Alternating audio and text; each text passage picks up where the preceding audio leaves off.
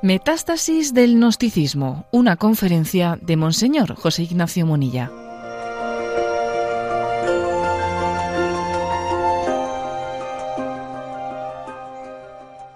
Directamente voy al grano.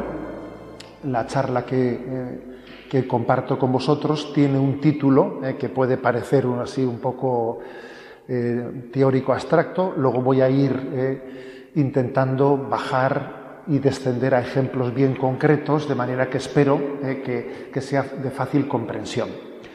El título es Metástasis del Gnosticismo en el siglo XXI. ¿eh?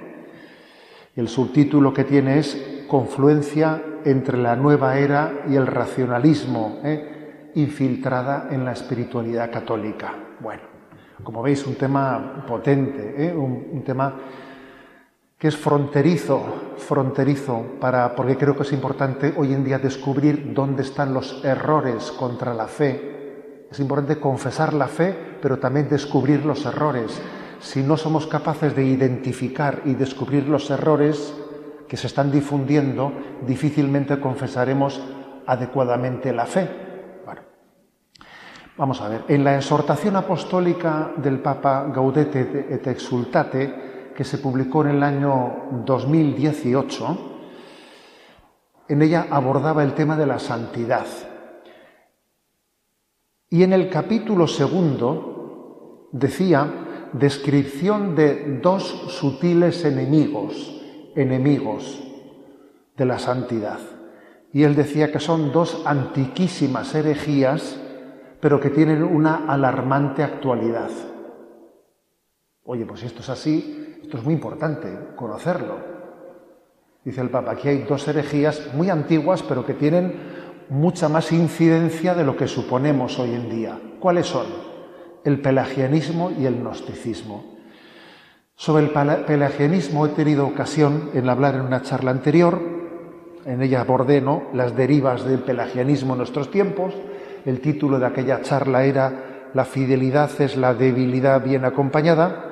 Y ahora abordo la, otra herejía, ¿no? que dice el Papa, antiquísima, se llama el gnosticismo.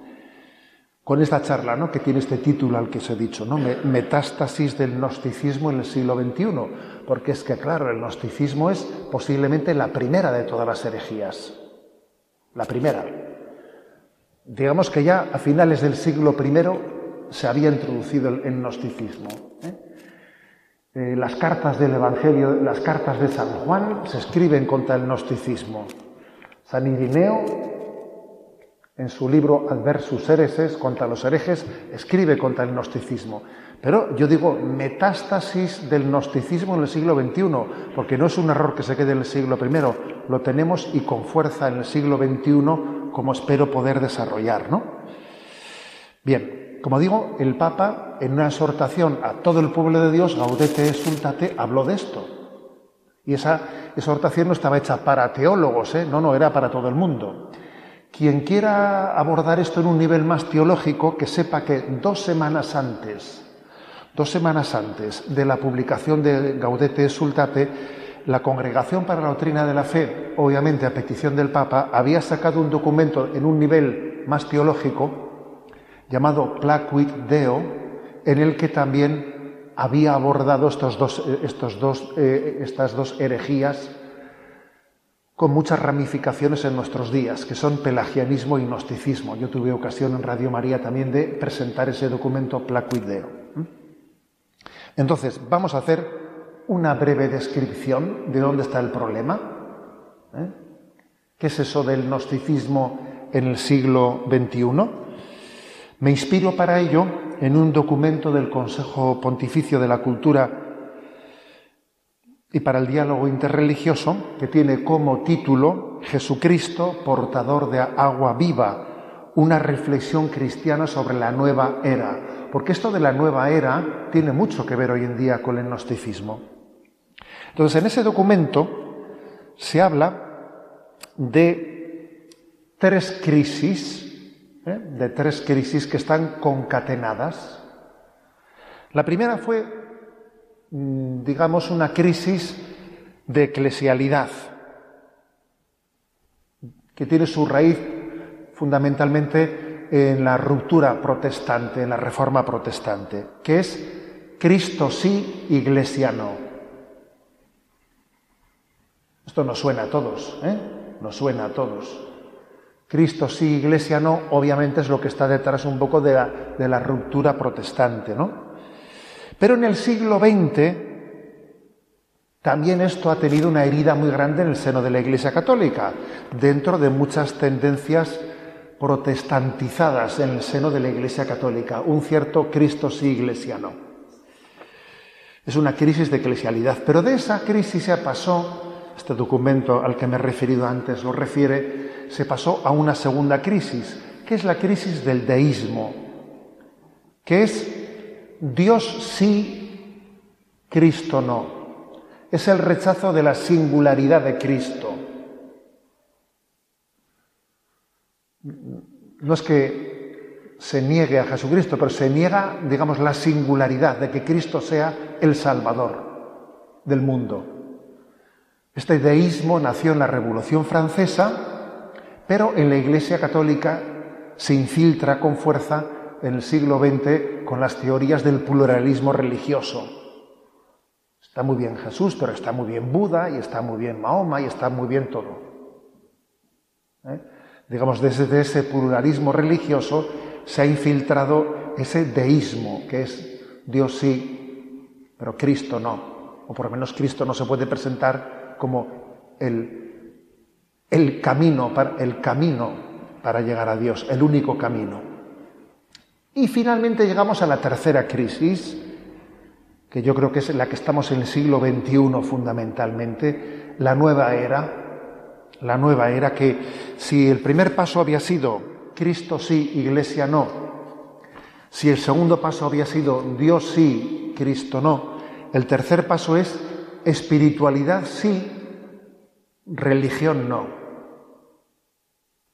Es, decir, es pasar de la fe en el Dios que se ha revelado a la autoconciencia iluminada del hombre. El hombre tiene una autoconciencia que él propia poco a poco se va iluminando y eso se llama espiritualidad.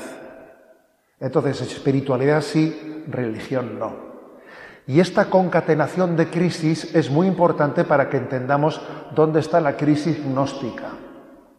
Pasamos del Cristo sí, Iglesia no, al Dios sí, Cristo no, para finalmente haber llegado a la espiritualidad sí, religión no.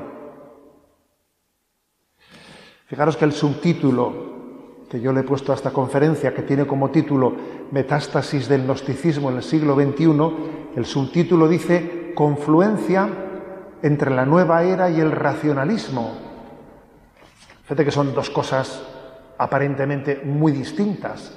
El racionalismo y la nueva era, pero sí, sí tienen una confluencia.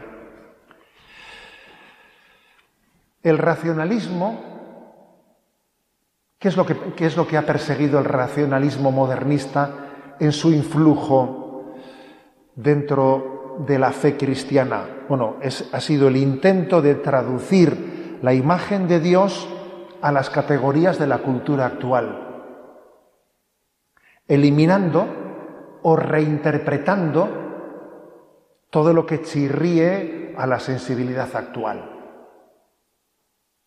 Pues por ejemplo, ¿no? Pongamos, por ejemplo, pues el racionalismo ha dicho, María es virgen. Bueno, bien, vale, pero no tenemos por qué entenderlo en el sentido físico de la palabra, se puede entender en el sentido un poco espiritual de la palabra, no hay por qué. el racionalismo es como un intento de adaptar el cristianismo a las categorías actuales. Es como intentar hacer razonable la religión. Obviamente con el riesgo de pretender domesticar a Dios, a la revelación. Claro, el gran riesgo del, racionalismo es que renuncia a cristianizar el mundo para pasar a mundanizar el cristianismo. Es pensar conforme a las categorías mundanas del momento en el que se piensa y se razona, ¿no? ¿Esto en qué se traduce? Poniendo ejemplos concretos. Bueno, el racionalismo no suele negar los misterios de la fe, pero lo suele reinterpretar desde categorías racionalistas, vaciándolos de contenido. Por ejemplo, el racionalismo dice, pues sí, sí, nos parece muy bien la Eucaristía, pero no hay que interpretarla en el sentido de que Cristo está realmente presente en ella. La Eucaristía en el sentido que es el compartir, el compartir la vida en torno a una mesa. O, por ejemplo, lo de los milagros de Jesucristo. Hombre, no hay que interpretar los milagros en el sentido literal. Cuando se dice en los evangelios pues, que Jesús multiplicó los panes, es como una invitación a que compartamos las cosas, pero no en sentido. Es como, por lo tanto, el racionalismo no es que niegue las verdades de la fe, las vacía de contenido, las reformula, ¿eh? las reformula según la, la cultura de cada momento. No existen dogmas de fe, sino que la espiritualidad reformula pues lo que hemos llamado los textos bíblicos, etcétera, adaptándolos a la sensibilidad de cada tiempo. Pero claro, esta forma de proceder del racionalismo choca claramente con lo que es la revelación, que es un concepto clave, el de la revelación. Dios habla, Dios se comunica, Dios ha salido en nuestro encuentro, ¿no? Dios ha hablado, este es un tema clave, a ver, Dios ha hablado. si ha hablado Dios, habrá que escuchar qué es lo que ha dicho, ¿no? Y en efecto, Dios se ha comunicado. El verbo, la palabra se hizo carne y habitó entre nosotros. Nos envió a los profetas para preparar el camino de la encarnación y nos ha enviado a su Hijo, que ha entrado en la historia del mundo la encarnación, el Dios hecho carne, es la afirmación más contundente contra el gnosticismo. Contra eso, espiritualidad sí, religión no. La afirmación más contundente es la encarnación. ¿Por qué? Porque es, es Dios el que, el que se ha dado a conocer. Nos ha hablado con nuestro propio lenguaje, ha utilizado nuestro idioma, ha fundado una iglesia, ha elegido a doce apóstoles. Les ha dicho, id por todo el mundo predicando el Evangelio, yo estaré con vosotros, ¿no? Pero ojo al racionalismo, ¿no? Porque en el fondo se dice, tiende a decir el racionalismo, que todo el lenguaje bíblico es como un lenguaje mítico, simbólico, se dice, no, no tienes que entender eh, la Biblia en un sentido histórico, sino en un sentido mítico, simbólico. Y, en el fondo, en la práctica, el racionalismo no acepta la revelación. Bullman, por ejemplo, decía que Dios no puede hablar, no puede haber hablado en lenguaje humano, que Dios no puede haber acontecido en la historia humana. Y entonces dice, no, Quedaros con ese término, ¿eh? que es muy del gnosticismo. Las cosas que nos dice en la Biblia no tenemos que entenderlas como algo hetero, ojo con el término, que luego hablaremos de sino que tiene que ser algo autónomo, que sale de ti, que sale de ti. Y algunos, fijaros, algunos teólogos que han estado muy influenciados por este gnosticismo, han pretendido reinterpretar lo que es la revelación y lo han hecho de la siguiente forma. Dicen, la revelación no es que Dios venga de fuera de ti de manera heterónoma y te hable desde fuera. Dicen, siguiendo la teoría mayéutica de Sócrates, dicen, en la que Sócrates habla de que el filósofo saca la verdad dentro de sí, es como la partera que saca al niño de su seno, Dice, pues la revelación no es que Dios te diga algo de fuera, sino que tú aprendes a descubrir la verdad que está dentro de ti. La verdad está dentro de ti. Y tú la descubres y la sacas fuera. ¿Qué es la revelación? Una partera, una comadrona que te ayuda a sacar lo que tienes dentro. La verdad de Dios está dentro de ti. Entonces la revelación es una comadrona que te ayuda a dar tú ese parto, pero no es que te diga algo nada desde fuera, sino que en ti habita la plenitud de, la verdad, ¿no? Como veis, este es un tema muy serio, porque eso supone si la revelación no ha venido, ¿no? Más allá de nosotros, hasta nosotros, entonces si la revelación está dentro de ti, pues entonces existen tantas revelaciones como personas. Por ejemplo, ¿no? yo escucho el Evangelio y entonces saca la verdad que está dentro de mí. Cada uno hace un Evangelio desde las intuiciones que él tiene en su interior, ¿no? Y entonces, en la práctica, esto niega la revelación. Niega la revelación. La revelación no es un acontecimiento que Dios ha venido al mundo. La palabra se hizo carne y habitó entre nosotros. No, sino que es una iluminación ética que dentro de ti se pasa del acontecimiento a la iluminación interior. La iluminación pues yo tengo una iluminación ética que me ayuda a ser más altruista, a compartir las cosas. Del relato de la historia de la salvación se pasa a un conjunto de máximas sapienciales que a mí interiormente me iluminan a ser más bueno. Pero no es que Dios venga a salvarme, no es que Dios venga de fuera, sino que la salvación consiste en que yo mismo me voy iluminando y voy teniendo una conciencia de las cosas que antes la tenía tapada. Todo eso de que Cristo vendrá al final de los tiempos a juzgar a vivos y muertos, eso es un lenguaje mítico, es una fase primitiva de la fe que hay que superar desde, ojo a este término también, desde una fe adulta. Y la palabra fe adulta también se las trae. ¿Por qué? Porque la fe adulta es, no, nosotros somos adultos, nosotros no vamos a creer en cosas de niños como los milagros que hacía Jesús o que la concepción de María fue por obra del Espíritu Santo, eso es fe de niños. Nosotros tenemos una fe adulta, no heterónoma. No, no, una fe en la que yo me ilumino, me voy iluminando a mí mismo. ¿eh? Por lo tanto, si no existe una revelación objetiva, si Dios no ha venido a hablarnos, sino subjetiva, pues como os podéis imaginar, todas las religiones son igualmente válidas, claro, todas, o inválidas, porque la clave no está en la religión. Te dicen, ¿no? Quienes tienen esta mentalidad, cada religión es una copa, una copa, en la que hay que beber el vino de la espiritualidad. Antaño solíamos beber de una única copa. Hoy en día hay que probar un poco de todas las copas para hacerse una visión de conjunto. Uno bebe un poquito de aquí, un poquito de allá. Y incluso algunos pueden decir, pues yo puedo beber sin necesidad de copa. Sin necesidad de copa, bebo de la espiritualidad un poco, pues, eh, pues directamente, ¿no? Con la boca o con la mano, sin copa, sin necesidad de pertenecer a ninguna religión. O por el contrario, también uno, esta frase que os voy a decir ahora, que sepáis que yo se la he escuchado ¿eh? a alguien que está metido en esta crisis gnosticista. ¿eh? Él decía, yo me considero un ferviente cristiano, un fervoroso sintoísta, un piadoso hindú, un fiel musulmán y un devoto judío. Pues muy bien.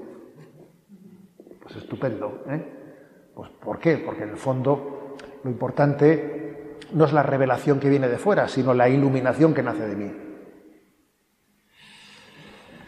Entonces, ¿cuál es, según esta, esta mentalidad gnóstica, ¿no? cuál es el vino común que debieran de servirse en todas las copas? Porque ellos le dicen, mira, marchamos hacia una nueva era en la que haya una confluencia entre todas las religiones. Una confluencia. Al final, con el tiempo, en todas las copas se va a beber lo mismo. Da igual que bebas con una copa cristiana, con una copa hindú, con una copa budista. Al final, la espiritualidad tiene que ser común a todas las religiones, ¿no? ¿Cuál es el vino común que debieran de servir todas las copas? Acordaros, espiritualidad sí, religión no. Pues esta es una clave como de interiorización. La clave está en que la espiritualidad es la interiorización lo que te ayude a interiorizarte, pues está bien, a, entrar más en tu interior. La clave está en encontrarte contigo mismo, conseguir la paz, relajarte, tener una armonía cósmica, una armonía cósmica. Esta es la nueva era.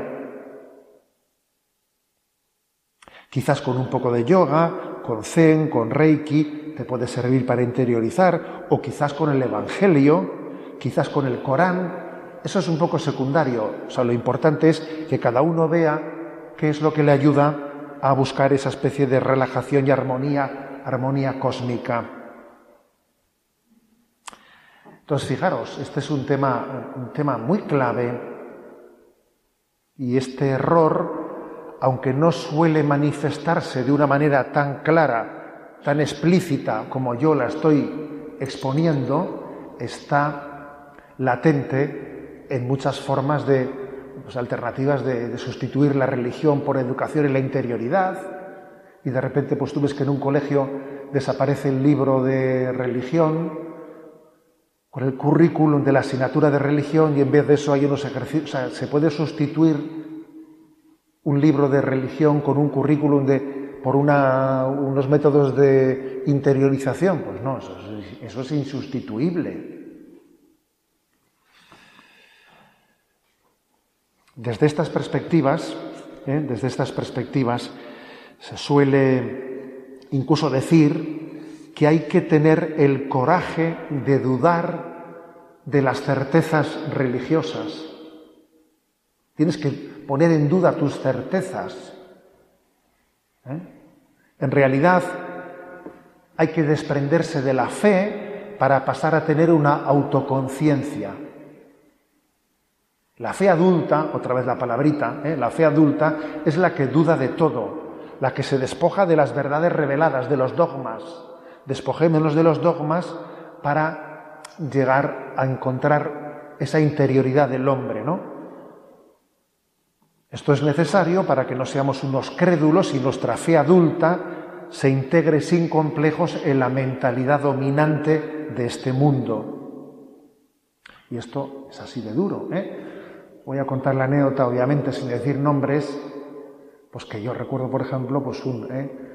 Pues un novicio de una orden religiosa que, me vino a ver sufriendo, pues porque veía que en el noviciado de su orden religiosa estaban pues, con estas teorías de que no había que tener certezas, había que poner en duda tus certezas, y al pobre chico entraba en el noviciado y le decían que qué es eso de arrodillarse, hacer una genuflexión delante del sagrario. Eh, a ver, que tienes que desprenderte de tus certezas y dejar que fluya tu interioridad, etcétera, etcétera, ¿no? Es una gran crisis, una gran crisis que vacía de contenido ¿eh? lo, lo más específico del cristianismo, que es la revelación. Llegando más lejos, para fundamentar estas cosas que estoy diciendo, el gnosticismo se llega a apoyar en errores filosóficos, como son el panteísmo y el inmanentismo. ¿Qué es eso del panteísmo? A ver, Dios no es alguien distinto de ti mismo, por ejemplo, yo recuerdo haber ido pues, a una casa ¿eh? de espiritualidad en la que pues, de repente ves que no hay ninguna imagen religiosa de una Virgen o de un Cristo, se pone un cristal transparente para que se vean los montes que son preciosos, está muy bien, pues, también eso en algún contexto obviamente se puede hacer, ¿no?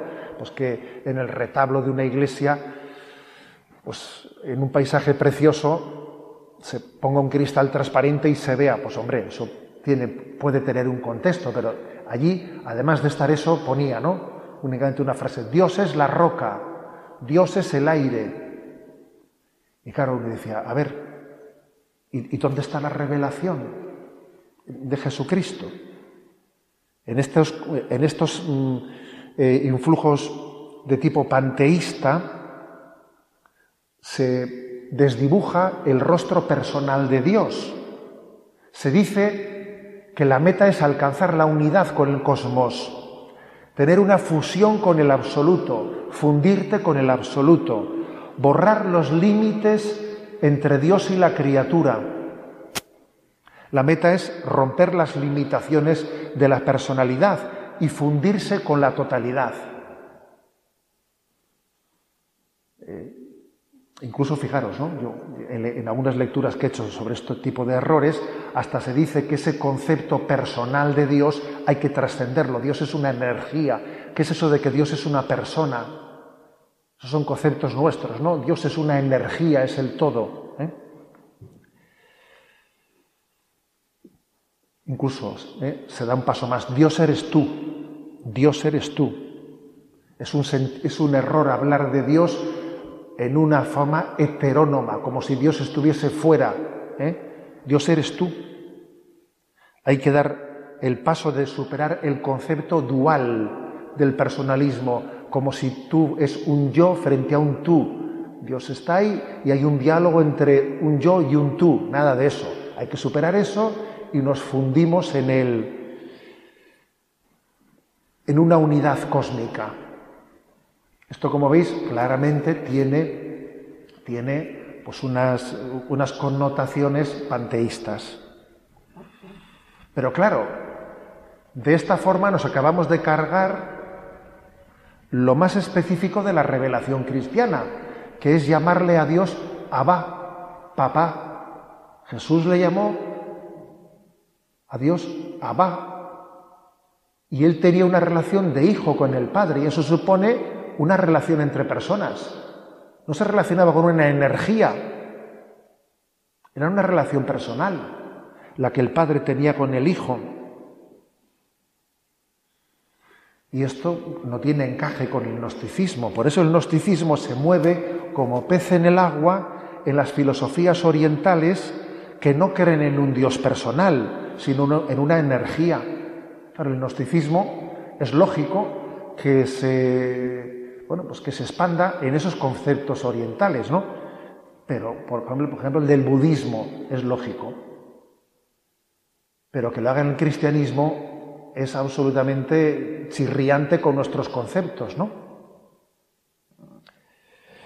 Y es verdad que alguno podría coger y decir, bueno, pero también hay frases, frases de, los místicos, eh, de Santa Teresa de Jesús, de San Juan de la Cruz, en las cuales eh, llegan a decir como que el alma se funde con Dios. Ya, pero cualquier parecido con la realidad es, mera coincidencia.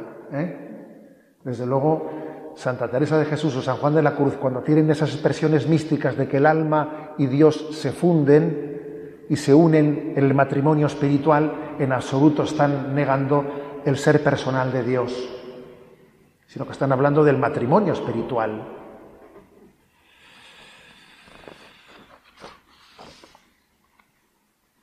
quiero hacer caer en cuenta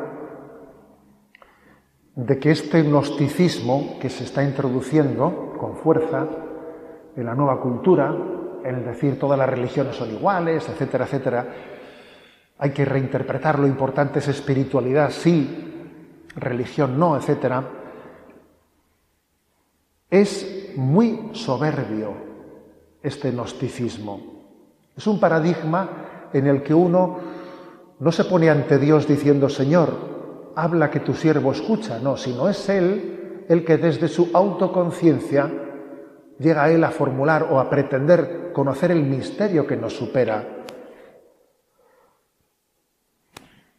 El cristianismo, ellos afirman, esto que os voy a también, también a compartir, lo he copiado literalmente también de una, de una expresión, de una charla, Mm, dada, dada pues, en estos contextos gnósticos.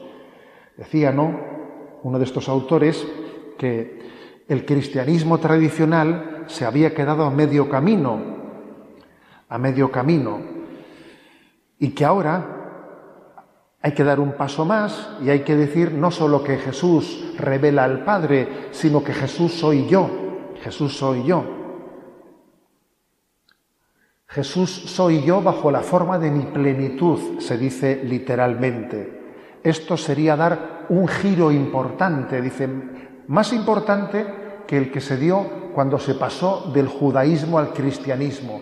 Al pasar del judaísmo al cristianismo se dio un paso de gigante, porque se dijo que el Dios eterno estaba presente en Jesús. Y ahora con el gnosticismo hay que dar otro paso de gigante, que es el decir, Jesús eres tú, no hay, no hay un Jesús fuera de ti, no lo busques, no existe, eres tú, Jesús.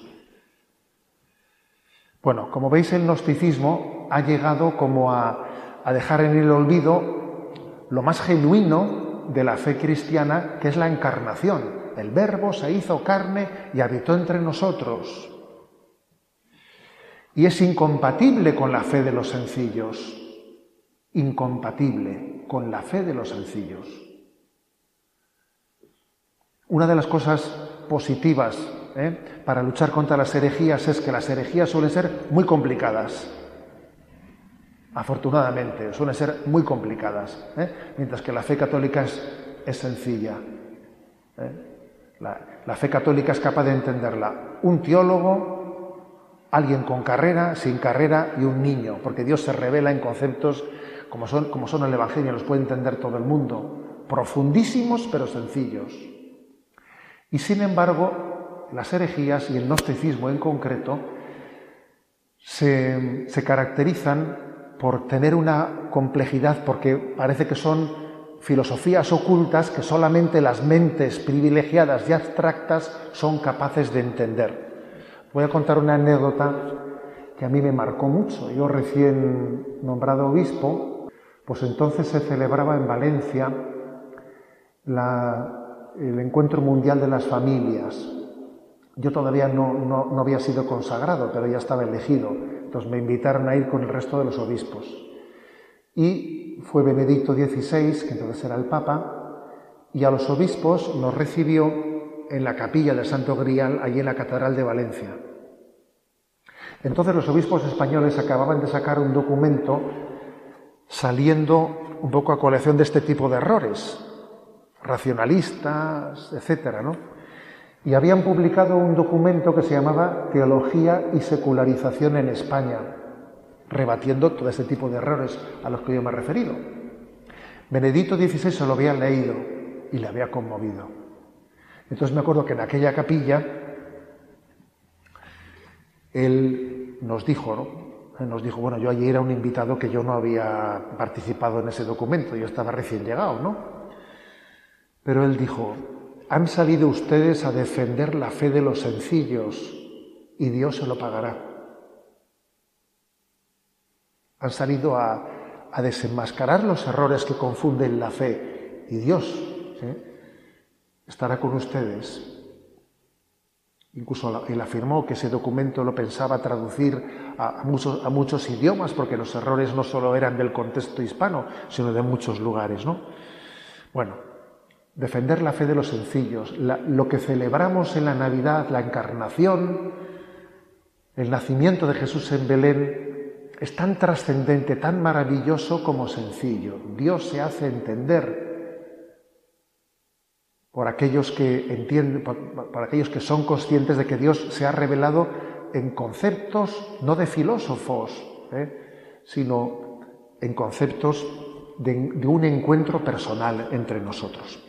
Algunos puntos iluminadores para desenmascarar la maraña gnóstica. ¿eh? Voy a descender a cosas concretas. Primero, el tema del pecado. Para el gnosticismo lo del pecado es inadmisible, inadmisible. ¿Qué es eso de que yo ofendo a alguien? Claro, si no hay un Dios trascendente distinto que tú, ¿cómo tú vas a ofender a Dios? Eso no tiene sentido. Para el gnosticismo el pecado no es ofender a Dios, sino es tener falta de autoconciencia.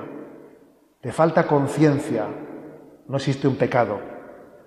Os invito a leer, os invito a escuchar una, de las charlas que más se ha difundido en el canal de YouTube, que aquí la pronunciación le invitamos a Asunción Ruiz, una charla que ella dio de la nueva era, de la New, New Age al cristianismo. Es una charla que os encantará. Ella había, era el testimonio de su conversión, porque ella había entrado por toda la nueva era, y después de entrar por toda esa nueva era, finalmente había descubierto el cristianismo, ¿no? Y ella, pues, compartió en esa charla muchas cosas y a mí recuerdo que una cosa que compartí con ella en la comida el día que vino a San Sebastián fue lo siguiente. Cuando ella tuvo su primer encuentro con Jesucristo, ella pretendió seguir teniendo relación con sus amigos gnósticos, en el reiki y todo eso, pretendió compatibilizarlo. Y aquellos compañeros suyos en un primer momento estuvieron dispuestos a permitirle que, se hubiese hecho cristiana. Incluso estuvieron dispuestos a rezar con ella un rosario, pero le pusieron una condición. La condición era que quitase la palabra ruega por nosotros pecadores. Dijeron, no, pecadores no. Lo demás lo decimos si quieres. Santa María, Madre de Dios, pero, pero lo de ruega por otros pecadores le pedían que quitase esa palabra. Era lo que no podían aceptar. ¿Por qué? Pues porque, claro, reconocer la existencia del pecado es entender que hay un Dios al que ofendemos, que no es cuestión de que tú tengas una autoconciencia, sino que mi respuesta de amor puede alegrar el corazón de Dios o puede o mi falta de respuesta puede ofenderle. En este concepto digamos, de, este mundo gnóstico, eso de que haya que ir ante un sacerdote para confesarse porque es ministro de Jesucristo, eso es una broma, claro.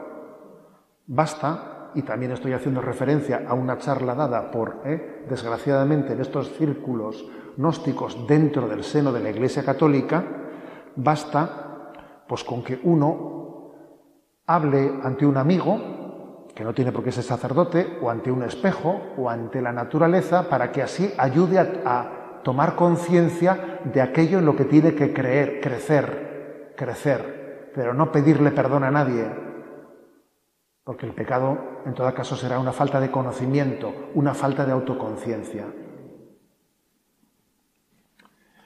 Si esto lo estoy diciendo del pecado, algo parecido pasa con la salvación el hombre no necesita ser salvado, el hombre se salva a sí mismo, se salva a sí mismo. Cristo no ha venido para salvarnos. Quítate de la cabeza eso de que Jesucristo derramó su sangre por el perdón de tus pecados, quítatelo. Estaremos salvados en la medida en que tomemos conciencia de que somos Dios, de que tengamos autoconciencia de plenitud. Ser seguidor de Cristo, ser cristiano es un mero escenario, podía haber otros, un mero escenario para hacer mi proceso de interiorización. Otros harán el proceso de interiorización pues con otra religión o, con ninguna, no importa, lo importante es hacer tu proceso de interiorización. He dicho el pecado, he dicho el concepto de salvación. La oración, lo mismo. La oración no es un diálogo, la oración no es un diálogo, es una búsqueda del silencio, de la relajación interior, es un monólogo, no es un diálogo. Bueno, doy un paso más, porque he hablado de cómo aquí hay unas raíces panteístas, pero además de unas raíces panteístas, también he hablado de que hay otro error que es de tipo filosófico, que es el inmanentismo. ¿Qué es esto del inmanentismo, aparte del panteísmo? El panteísmo es todo es Dios. ¿El inmanentismo qué es? Es lo contrario de la trascendencia. Nosotros decimos que Dios es trascendente y que es inmanente, las dos cosas al mismo tiempo. Decir que Dios es trascendente es que Dios está siempre más allá de ti mismo, es el absolutamente otro. Todo lo que tú pienses de Dios te vas a quedar corto. Dios es trascendente, infinito, inalcanzable. Pero al mismo tiempo es inmanente, es más interior a ti que tu propia intimidad. Está dentro de ti, en tu corazón. Las dos cosas al mismo tiempo, trascendente e inmanente. Pero sin embargo, para el gnosticismo no existe esa trascendencia, todo es inmanencia todo es autoconciencia. De manera que el gnosticismo llega a confundir lo natural y lo sobrenatural. Por eso lo que os he dicho, ¿no? Pues yo no necesito un retablo en el que vea a la Virgen y a Jesús ni a la Trinidad. Me basta con ver el paisaje y en el paisaje, en lo natural, pues allí está Dios presente. Tiende a confundir lo sobrenatural y lo, natural. Claro que lo natural nos eleva a Dios, esto ya lo sabemos, pero es que Dios se ha revelado y ha hablado a través de Jesucristo. Ese es un lenguaje sobrenatural que con mucho supera lo natural.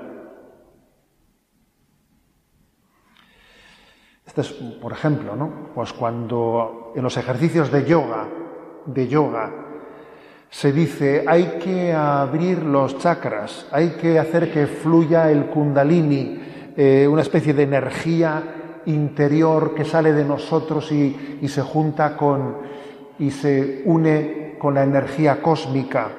A ver, aunque esto fuese verdad, aunque ese tipo de energías dentro del ser humano fuesen verdaderas, eso no tiene nada que ver con lo sobrenatural. Eso no tiene nada que ver con lo sobrenatural, con el don del Espíritu Santo. Es confundir lo natural y lo sobrenatural. Incluso en la hipótesis, digo, de que ese tipo de energías, de que el kundalini, etcétera, pues fuesen verdaderas. ¿eh? Incluso siendo verdaderas, eso no, no se puede confundir con lo sobrenatural, con los dones del Espíritu Santo, con la gracia de Dios, que, está en otro nivel, es otra cosa. Con la intimidad de las personas divinas, divinas comunicadas en Cristo por el don del Espíritu Santo. Eso es otra cuestión, eso es sobrenatural. No se puede confundir con las energías naturales que puedan existir en la naturaleza o en el hombre.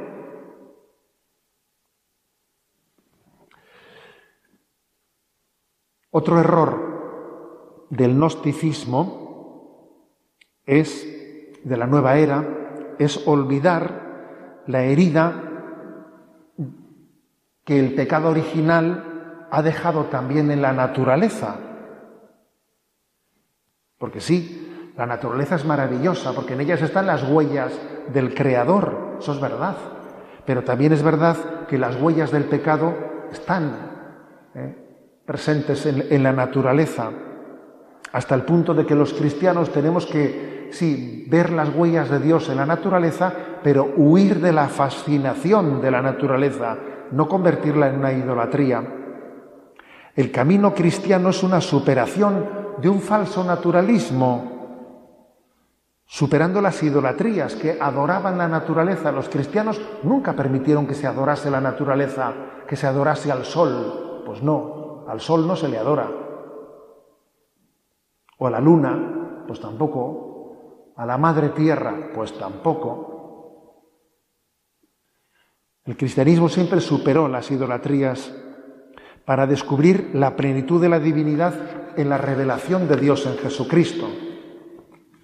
El hombre no está llamado a diluirse en las energías ni en la naturaleza está llamado a reinar en el, universo sin diluirse en él. Por, medio del bautismo somos sacerdotes, profetas y reyes. Estamos llamados a transformar el mundo y a ofrendarle a Dios un mundo nuevo, ¿no? Por lo tanto, no se puede confundir de ninguna de las maneras el camino cristiano y el gnosticismo. El Papa, el Papa dice, en esa exhortación Gaudete Sultate a la que me he referido, en el número 36, fijaros lo que dice. El gnosticismo supone una fe encerrada en el subjetivismo, donde sólo interesa una determinada experiencia o una serie de razonamientos y conocimientos que supuestamente confortan e iluminan pero en definitiva el sujeto queda clausurado en la inmanencia de su propia razón o de sus sentimientos. Es el número 36 de la exhortación del Papa Gaudete Sultate. Diciendo, no confundamos esa especie de reformulación de la espiritualidad desde una autoiluminación, yo me junto con las energías, eh, todas las religiones en el fondo eh, son igualmente valiosas en la medida en que te ayuden para tu interiorización. A ver, te estás olvidando de que Dios ha tomado la iniciativa, Dios ha venido al mundo, Dios se ha comunicado, el verbo se hizo carne y habitó entre nosotros. Y hay un solo Salvador, un solo mediador entre Dios y el hombre que es Jesucristo. Bien, quizás esta, eh, eh, este desarrollo que he hecho de la crisis pues podría terminar aquí, pero voy a añadir eh, a modo un poco de epílogo Una descripción también mucho más sutil, estoy a un nivel inferior obviamente, mucho más sutil, de que sin llegar a estos extremos gnósticos a los que me he referido ahora,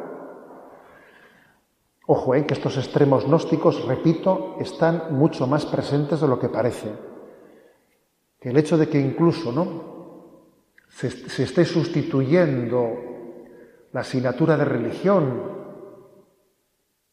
incluso en centros católicos, ¿no?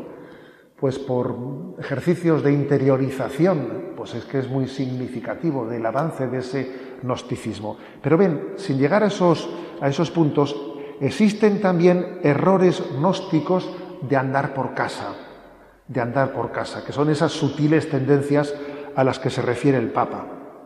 Y uno de ellos es el divorcio entre la teología y la santidad.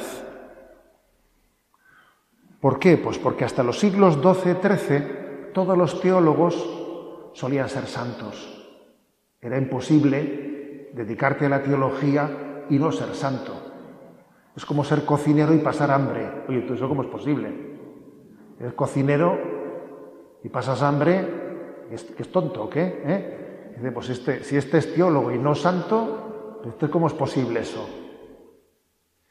Pero en el siglo XII-XIII comenzó, ¿eh? comenzó pues, pues, toda una tendencia ¿eh? a través del nominalismo de Ockham, etcétera, pues, tener un plurito de teorizar, un plurito de mm, dedicarse a la teología, pues por decir yo he sido más alambicado que tú, eh, pues he hecho una teoría más compleja que la tuya, mi tesis doctoral eh, pues eh, está más desarrollada que la tuya y comenzó a darse la posibilidad de que uno se dedicase a la teología, pero sin que eso le ayudase a ser santo, calentando la cabeza y enfriando el corazón. Y entonces el Papa, en Gaudete Sultate número 46, dice, cuando San Francisco de Asís veía que algunos de sus discípulos enseñaban la teología, quiso evitar la tentación del gnosticismo. Entonces escribió esto a San Antonio de Padua. Me agrada que enseñe sagrada teología a los hermanos, con tal de que en el estudio de la misma no apagues el espíritu de oración y devoción. ¿Quieres estudiar teología? Mira, comienza por adorar al Santísimo. ¿Quieres hacerte doctor o licenciado? Comienza por ayunar. Asistir a los pobres y ponerte de rodillas delante del Santísimo. Y así lo de la teología tendrá su lugar. De lo contrario, tienes un peligro de gnosticismo, no veas tú. Será una especie de estudio abstracto, pero abstracto de la caridad, no te lleva a comprometerte con los pobres, no te lleva a ponerte de rodillas delante del Santísimo. La teología o es arrodillada o es gnóstica. Y por desgracia, conocemos ¿eh? a mucha gente pues, que ha podido tener un doctorado ¿eh?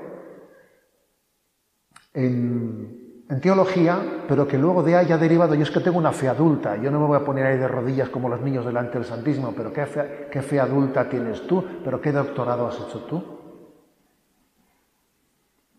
Y en, la misma línea, también dentro de esos, esa especie de errores gnósticos de andar por casa, también se puede hacer referencia a la, a la tendencia a confundir entre lo profundo hilo rimbombante, alambicado o esdrújulo, que a veces esto ocurre, ¿no? Que es que tenemos una tendencia, pues eso, que coges de repente pues una, un diccionario alemán, que a los alemanes esto les gusta mucho, ¿no? ¿Eh? Y dice, breve eh, introducción eh, al catolicismo, y, y, son ocho tomos de 800 páginas, ¿no? Y dice uno, pero hombre, a ver, pero ¿cómo es posible esto, no? Con una complejidad rimbombante, esdrújula, alambicada, que dice uno, pero, pero es posible que, que el lenguaje teológico sea tan abstracto? ¿Es posible? ¿Eh? ¿Es posible? Entonces, la verdad es que creo que hay que desenmascarar eso, porque La, Iglesia en toda su historia ha tenido la capacidad de que el, catecismo está dirigido para todos, niños, adultos, ¿eh? analfabetos y, y doctores. El Evangelio es para todos, es capaz de hablarnos a todos al mismo tiempo. Jesucristo jamás dijo, a ver, ahora que se queden únicamente los, eh, los que tengan secundaria, ahora que se queden... No, jamás hizo eso Jesús. La fe es capaz de transmitirse en un lenguaje sencillo y no tenemos que, o sea, no tenemos que, que pensar que lo profundo tiene que ser complejo. No es verdad. La mayor profundidad es mayor sencillez. Las cosas cuanto más profundas son, son más sencillas. Cuanto más complejas son, ¿eh? es señal de, menos verdad. Dios es sencillo. Si Dios es sencillo, la verdad es sencilla. Termino contando una anécdota que a mí me, me pasó siendo un seminarista, ¿no? Y que me ayudó mucho a entender esto. estábamos en Roma y, bueno, pues anunciaron que había, estaba convocada pues una conferencia dada por un teólogo que tenía fama ¿no? pues de ser alguien pues, de, una teología muy elevada. ¿eh? Y allí que fuimos, tenía yo, tenía junto a mí un profesor de, teología que nos había ayudado mucho, ¿no? Y nos dijo, si queréis, vamos. Bueno, pues vamos. Fuimos allí dos o tres alumnos, éramos seminaristas con él. Y allí nos sentamos en un rincón y estaba la sala llena de gente. Él daba la charla en italiano, pero vamos, Tenía, eh, él traducía desde el alemán con unos conceptos verdaderamente que casi yo decía, este hombre habla en relieve, casi inventa las palabras según las está pronunciando, palabras muy complejas, palabras, ¿no? Y bueno, todo el mundo le, miraba, ¿no? Con admiración, ¿eh? por su erudición. ¿eh? Entonces me acuerdo que me acerqué, ¿no? Me acerqué al profesor que estaba a lo mío y le dije al oído, le dije, no estoy entendiendo nada. ¿eh? Y entonces él se me acercó y me dijo, tú tranquilo, que yo estoy entendiéndolo todo y no está diciendo nada. ¿eh? Dijo eso y entonces ahí la verdad es que fue un momento importante para mí. Fue un momento importante para desacomplejarte, para decir, a ver, las verdades de Dios, las verdades de Dios tienen que ser dichas y expresadas de una manera en la que los sencillos sean capaces de entenderlas. Yo me quedo con aquella expresión que nos dijo Benedicto XVI, ¿no? en aquella capilla de la, de la Catedral de, de Valencia, ¿no? defender la fe de los sencillos, hacernos sencillos para poder entender a Dios. Dios es sencillo. Si nosotros no nos hacemos sencillos, no, entenderemos a Dios. Por eso el gnosticismo y el cristianismo del Dios que se ha hecho niño es lo más contrario que existe. En ningún sitio se dice Dios se hizo filósofo y acampó entre nosotros. No. Dios se hizo niño, Dios tomó carne y habitó entre nosotros. ¿no? Ese es el gran anuncio de la de la Navidad. Os invito eh, a poder leer en Gaudete Sultate, especialmente el segundo capítulo, a poder escuchar también la charla sobre el tema del pelagianismo a la que me he referido.